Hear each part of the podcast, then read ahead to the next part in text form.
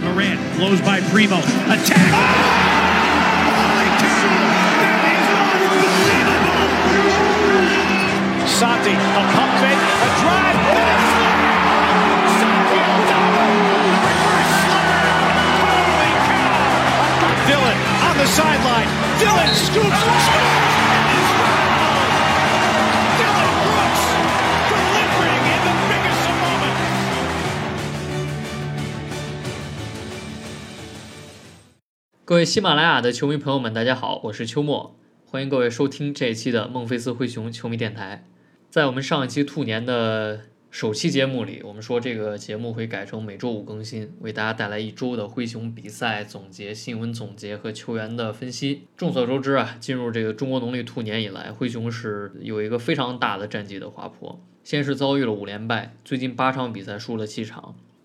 首先是本周战绩的部分，在一月二十八号到二月三号这一周呢，灰熊是拿到了一个一胜三负的战绩，分别是客场输给森林狼，主场赢下步行者，主场输给开拓者，以及客场输给骑士，总战绩来到三十二胜二十负，仍然位居西部第二，联盟第五，进攻效率联盟第十一，防守效率联盟第二，净胜分联盟第二。在过去八场比赛，灰熊拿到了一胜七负的战绩，同期进攻效率联盟二十五，防守效率联盟二十，净胜分联盟第二十七，这都是非常非常差。呃，Cleaning the Glass 它的数据是剔除垃圾时间数据的，它更能反映一个球队的真实水平。所以过去八场比赛，灰熊说是联盟最差的几支球队也毫不为过。不仅仅是进攻不行，防守也非常差。接下来看本周的新闻吧。首先是一件好事儿，就是丹尼格林复出了。休赛期作为梅尔顿交易的一个非常重要的部分，本来大家会觉得丹尼格林应该是上不了场，然后在交易截止日前会被送走。但是在上周的新闻里呢，灰熊强调说不会交易丹尼格林啊，想让他成为球队的一部分。那么在打开拓者的比赛，丹尼格林终于是上场了。上场之后呢，从跑动来看，我觉得这个伤的恢复还不错。呃，进攻端呢，队友也刻意是让他去寻找出手机会，当然命中率比较低，九输战阵，包括有一些犯规。我们还需要更多的比赛去去看丹尼格林能否成为灰熊这个赛季剩下比赛，特别是季后赛能够嗯，在一些时间段承担一个轮换球员的角色，因为丹尼格林从履历上来讲是一个非常出色的射手，同时是一个防守在平均水平以上的侧翼球员。那么如果一切顺利的话，他应该能替掉康查尔的位置，嗯，去打这个混合阵容的二号位。第二个新闻是，灰熊并不想让鹈鹕得到 OG 阿诺诺比，啊，同时鹈鹕也不想让灰熊得到 OG 阿诺诺比。呃，其实这个新闻放在一个月之前看还有点意思，因为当时鹈鹕跟灰熊都是联西部前三，排名咬得非常紧。那么作为季后赛潜在的直接对话的竞争对手呢，呃，都不想让对手实现这个补强。但是一个月之后，双方都有了非常大的起伏。虽然说灰熊还是西部第二，但是近况非常差。啊，特别是迪隆布鲁克斯的表现，这个稍后会说到。鹈鹕呢，更是一波十连败，直接掉到了西部附加赛区的位置。那么从这儿来看呢，啊、其实像我觉得 OG 对于鹈鹕的改变可能不会有预期那么大，因为他们在锋线上已经有了墨菲和琼斯这两个球员，其实我觉得已经够用了。啊，他们还没有去发展到自己的一个完全体的状态。那么对于灰熊来讲，我一直重复的一个观点，嗯、迪龙这个位置，除非你能用它换来乔治，否则就不不需要换，因为你把迪龙升级成乔治，从各个方面来讲都是一个全面的升级。但是你把迪龙换成其他的，嗯、比如说 OG 这样的球员，他是升级，但是这个升级对于球队整体水平的提升，可能不是没法让他变成质变。因为迪龙在虽然说迪龙的进攻水平非常差，但在灰熊这个球队的体系里，他承担了非常多的进攻的任务，这是超出他的能力范围的。但是因为灰熊实在缺少这样的球员，那么就不得不让他去扛起这些球权。那么你必须要换来一个能够扛起球权去当副攻手，甚至承担主攻任务的锋线得分手。那么 OG 是这样的角色吗？OG 场均能得到十六七分，多的多的时候十八九分，但他更偏向于一个啊、呃这个角色球员的打法。啊、他可能是一个更好的抢断手，但是灰熊的抢断的下降并不是迪隆布鲁克斯造成的，是整个后卫线缺少迈尔顿，然后锋线缺少安德森，嗯、补上来的球员呢，阿尔达马，包括像康查尔这些球员都不以抢断对球压迫见长，那么灰熊的断帽。那就是这个对球压迫造失误能力是有一个档次的下降。那么单纯把迪龙换成 OG 呢，呃，可能在这个单点上的抢断会会有一些提升，但是对整体球队造失误能力的提升，我相信嗯不会太大。而且 OG 在在季后赛里，你能想象莫兰特不在，让他去扛起球权吃吃球罚进攻吗？我觉得这也不是他擅长的东西所在。所以，如果你能换来乔治，一个更更呃身高更高、体型更大、防守履历出色，同时进攻能扛球权这样的这样的全能锋线，我觉得对于灰熊来讲是一个非常好的技战力补充。啊、因为我们不需要一个场均二十八分、三十分的乔治，但是他是一个能以非常高效率，啊、或者说一个呃不错的效率砍下二十分、二十五分的一个球员，同时有无球兼备，三分球非常好，体型非常大，也能防非常多的位置，甚至在一些比赛里能能砍下三十分甚甚至四十分，这个是灰熊目前对于锋线得分手啊最刚需的需求。那么我觉得，呃，现在这种锋线本来就非常少，那么你想得到一个攻防兼备。能持球无球都能打这样的锋线，我觉得只有乔治是符合的。呃，其他的球员那都是不能称作鸟枪换炮，只能说是呃换了一个更新的鸟枪。所以我觉得迪龙还是，嗯、要么就换乔治这种的，如果换不来就不要动了。第三个新闻是，也是一个好消息，贾伦·杰克逊和莫兰特今天双双入选今年的西部全明星替补，这也是灰熊队史首次有两个球员入选同一年的全明星。那么贾伦·杰克逊入选全明星呢？嗯，说意外也不意外，意外在呢，他真的入选了，因为在之前的球迷投票、球员投票、媒体投票里，其实都见不到山鸡的名字，但是今天教练选直接把他选进去了。那么不意外呢，是这个赛季，如果你去关心一些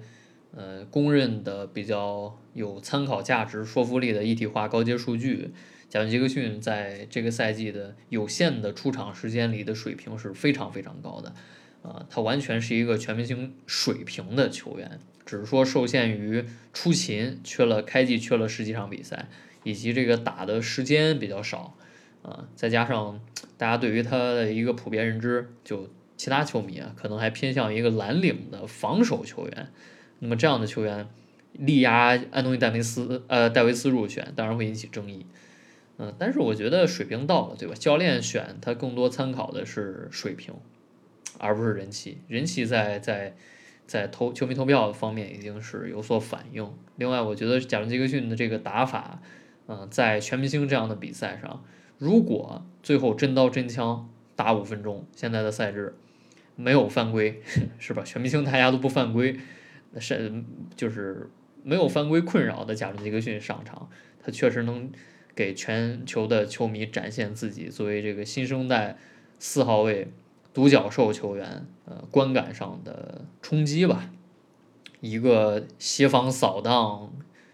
非常好的大体重的内线，同时还能站在篮下护框。最后一个本周新闻是在前几天，在美国论坛、美国贴吧 Reddit 上面有一个非常火的帖子，那个发帖人说贾伦·杰克逊的盖帽数字有问题，说他的主场的抢断封盖数据是明显高于客场。啊、他猜测是数据记录员偷偷的给一些并不是盖帽抢断的球记上了盖帽和抢断。但是这个事情因为非常也传播传播力度非常大，影响力非常大。后来官方去调查介入，最后是公开说贾伦杰克逊主场的六十多次封盖，当时六十多次封盖，只有三四个有争议，其他的都没有问题。所以这个事情等于是辟谣了。啊、我觉得这个事儿是好也是坏啊，或者说其其实是好事儿。第一是他侧面为帮助了大家去了解贾伦杰克逊这个球员，因为毕竟灰熊不是一个像勇士、湖人那样的天然具备基非常大的球迷基数的球队，很多人可能一年也不看一场灰熊的比赛。嗯，所以他对于贾伦·杰克逊的认识是相当的片面。那么通过这个事儿呢，他会去看一些贾伦·杰克逊的比赛啊，也就能看到贾伦·杰克逊到底他这个封盖是水平、防守水平有多强。第二呢，由由于很多媒体人也去关注这件事情，就是美国的媒体人，那么他们也会去，呃，通过比赛录像的回看，结合贾贾伦杰克逊的防守高阶数据，呃，互相印证，然后发现贾伦杰克逊确实是本赛季最佳防守球员的最有力的竞争者。所以这个事儿其实，呃，本来可能对贾伦杰克逊有一些不好的影响，那么现在来看呢，反而是有一个推波助澜。啊，有一个扩大声势的一个正向的作用，啊，还是挺有意思的。以上是本周的四条跟灰熊相关的重点的新闻，接下来我们进入到球员的环节。从这期开始，我们每周去分红榜、黑榜啊，各列几个球员，然后没进榜的就是表现差强人意吧，啊，不能说好，也不能说坏。首先，本周红榜球员第一位莫兰特，四场比赛全打，场均三十六分钟。二十七加九加十一，嗯，四十六、三十五、八十四的命中率，在过去七场比赛，灰熊一胜六负，场均打三十五点七分钟，场均二十七分、七篮板、十一助攻。进入红榜的原因很简单，就是在缺少亚当斯，然后这个贝恩打打停停是吧？首发不停的更换这样的情况下，莫兰特的得分基本盘还是灰熊最稳的。在这几场比赛，他除了场均维持住一个得分的下限之外呢，嗯、呃，在篮板和助攻上都有一个非常大的提升啊，连续的三双，特别是传球表现。这个赛季亚当斯在的时候，他有非常多的高位持球策应，那么亚当斯不打，那这个这个功能就没有了，所有的球权全由莫兰特上线发动。虽然说贝恩这个赛季持球戏份增加了，但是他的传球没有体现出来，这个稍后会说到。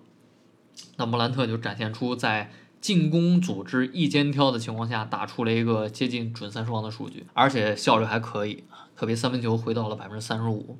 罚球也突破了百分之八十。嗯，当然你说以莫兰特的标准是吧？这个水平的标准，这个这个数据只能是一个正常的，稍微好一点啊。但是只是说其他的球员水，呃，近期的表现更差，所以他就进了红榜。第二个红榜球员是蒂尔曼。这个我相信是亚当斯受伤之后大家没有想到的。在上一期电台有人们提到说，嗯、呃，亚当斯受伤对于其他球员来来讲是一个机会，那么蒂尔曼就抓住了这个机会。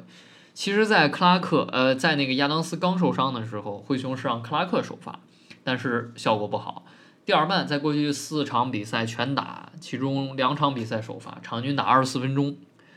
场均十二分、九篮板、三助攻、两抢断啊！场均是极为惊人的五个前场篮板，这就完全跟亚当斯的数据是一模一样了。而且还有三个助攻、两个抢断，同时失误非常非常少，场均不到一个。但是值得一提的是，他场均只有四次出手，啊，命中率虽然百分之六十以上，但是确实在进攻端的戏份不多啊，还是偏向一个纯蓝领的角色。那么蒂尔曼。在上赛季，其实已经基本是调出轮换了。嗯，在季后赛，由于打森林狼的时候，亚当斯被针对，所以他被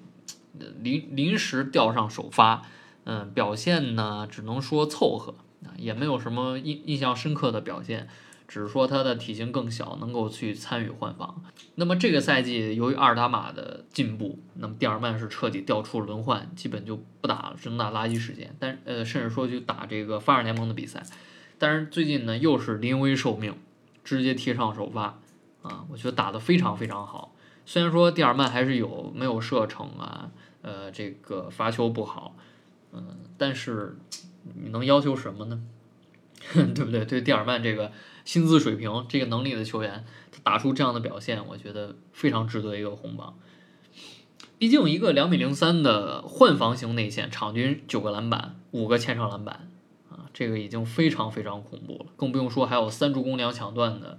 表现。接下来是黑榜，黑榜第一位，迪龙，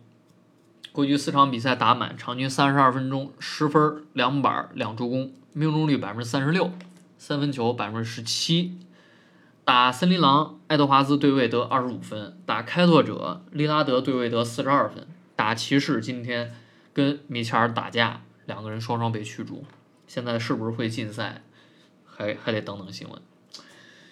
哎呀，迪龙真的是这个赛季高开低走，赛季刚开始的时候防守大闸是吧？最佳官方最佳防守球员前三，嗯，联盟正正负值前三，防守非常好，然后进攻减少投篮，专注防守。当时大家都觉得非常开心，觉得迪龙在合同年能够去不在乎数据，不在乎进攻数据，去去干这些脏活累活。但是近期呢，确实是进攻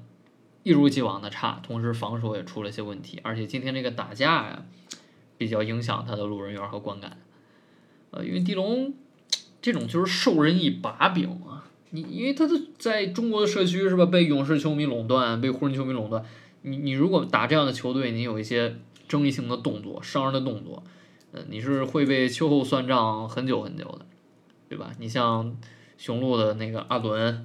呃，也是前灰熊球员，这都多长时间了？现在仍然是在虎扑的赛后打分里有一个非常低的分数。那么迪龙从去年季后赛说恶意犯规配盾之后，呃，一直也是二点二分左右的球员。那么现在经过这个事儿呢，包括米切尔赛后狂喷了迪龙好几条新闻，这个分评风评是永远没法改变的。嗯，我觉得迪龙确实可能临近交易截止日了。虽然说灰熊没有传出什么跟迪龙有关的交易的流言吧，啊，但是状态确实差。去年呢，虽然说命中率也低，常规赛打的也少，但是场均得分有产量保证，而且在莫兰特不打的时候，地龙是有非常不错的进攻的发挥的。那么这个赛季近期就是完全感觉出了一些心态上的问题，啊呃，直接的反应就是投不进。我们看看之后，地龙如果还留在球队的话，不会被交易的话，能不能状态回升吧？黑榜第二位，琼斯，四场比赛全打，场均五分三助攻，百分之二十五的命中率，过去两场比赛十四中三。琼斯不多说了，呃，一直以稳健著称，打首发的时候表现非常好，但是在过去几场比赛打铁太多了，因为本来过去几场比赛灰熊就阵容缺人，那么在现阶段琼斯的这个持球的压力需要他站出来得分啊，啊，但是打出这样的产效，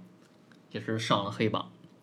黑榜第三位扎威，四场比赛，其中两场首发，场均五分儿一个篮板，今天调出轮换了。扎威在前两场是打首发的，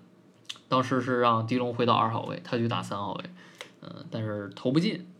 所以后来就重新打替补。那么今天这场比赛等于是被摁在板凳上，没有打常规时间啊，只打了最后垃圾时间。扎威还是那样，防守呢很勤勉，但是呃水平摆在那儿，进攻就投不进空位，呃只能空接扣篮这个样子。呃，持球呢基本没看出来有什么进步，同时这四场比赛一个助攻没有。那么作为一个场均要打二十分钟左右的球员呢，这个表现也是值得一个黑榜。那么接下来的剩下的球员呢，比如说贝恩是吧，打了两场比赛，场均二十一分、三分球、十四中八，相比上周是有一个明显的回升，但是这个表现从这个赛季来讲嘛，啊、也只是一个保底。同时这过两场比赛基本没有篮板和助攻的表现。两场比赛一共是两个篮板，四个助攻。贾伦·杰克逊呢，打了三场比赛，场均三十三分钟，时间相比于之前是大幅度提高，之前是二十六分钟，每场都打七分钟，数据也变成了二十分七板，四点三封盖，命中率百分之五十二，三分球百分之十九，过去三场比赛三分球十六中三，呃，打开步行者、开拓者两场比赛十一次封盖。讲这个表现，我觉得贾伦杰克逊打能打这么长时间，他的数据有一个上涨也是正常的。但是我觉得在亚当斯不在的情况下，他一直搭档的是矮个内线，他的篮板表现应该更好一些。但我觉得现在篮板表现还是偏少，是吧？还是七个篮板，我觉得打三十三分钟，能不能把篮板再提高啊？能不能提高到至少八九个？因为跟你搭档内线就是二两米出头，你是场上最高的球员。嗯，然后三分球也不好，所以说虽然说封盖是吧，防守一如既往的出色，篮下的助攻表现、主攻表现也也不错，呃，但是三分球和篮板还是需要去再提升的部分。然后是阿尔达马，四场比赛全打，嗯，这个前两场和后两场状态迥异，前两场比赛十中二，后两场比赛二十二中十二，特别今天是砍下赛季首个二十加十，阿尔达马就这样，就他三分球如果投不进的话，进攻影响力就很差。然后他的护框打开拓者那场比赛，昨天晚上我也复盘了。嗯，大家可以去我的腾讯体育主页去看那场直播。二达马在场确实球队的护框就非常差。嗯，他虽然说两米一三的高度，但是身形太单薄，弹跳有限，呃，护框的这个威慑力跟贾杰克逊确实有天壤之别。嗯、呃，就就比如说格兰特这样球员打贾杰克逊一球打不了，打二达马球球打。嗯、呃，那二达马季后赛能不能留在场上，也是取决于他的投篮手感啊。但是这种把进攻下限压压宝在自己的三分球上。嗯，持球进攻能力偏弱的白人，确实季后赛就有消失隐身的可能性。那么，以上就是过去一周的红黑榜啊，以及主要轮换球员的表现。啊、大家应该通过这两期节目能够看出来，灰熊其实在近期是大幅度提升了莫兰特和贾伦·杰克逊两个核心球员的上场时间。像莫兰特赛季初期一直是场均三十二分钟，但是过去七场比赛已经提高到场均三十六分钟。嗯，上场时间变多了，数据也提升了，但是球队赢不了球。贾文杰克逊呢，更是从二十六分钟提升到三十三分钟啊，几乎是多打一节的时间。那么数据也是上涨。但是这就是灰熊目前的问题，他们之前以稳定著称，打多人轮换，主力上场时间不多，然后能轻轻松松的赢下比赛。现在主力时间更长了，特别核心球员的上场时间更长了，但是球队反而是一场赢不了，这个就非常的挣扎。我觉得主要是球队进攻太差了。十一连胜期间，球队进攻效率是一度冲进联盟前五，但是在过去八场比赛，进攻只有联盟第二十五的效率。主要是三分球，然后亚当斯不打呢， 虽然说少了一个所谓的不能投的点，但是也是把球队，比如说亚当斯不打，莫兰特的突破变得更加艰难啊，贝恩的突破变得更加艰难。嗯、呃，前场篮板虽然说蒂尔曼的前场篮板也不错，但是嗯，数据跟场面还是不一样。那么随着其他球员打打停停吧。呃，球队现在攻防两端都非常挣扎，那么也就希望在下一周，特别在全明星前这段时间，球队能够稳住这个西部第二的排名，因为目前距离西部第三的国王只差两个胜场了。就最近这个一胜七负的态势，要不是之前攒的家底儿非常厚，嗯，我觉得早就已已经掉出前二了。那么这个赛季常规赛，我感觉追逐掘金的可能性已经不大了。那么对于灰熊来讲，稳住第二，在西部决赛之前有一个主场优势，这个就是常规赛的目标了。那么这一期的评论就到这里全部结束了，我们下周五再见。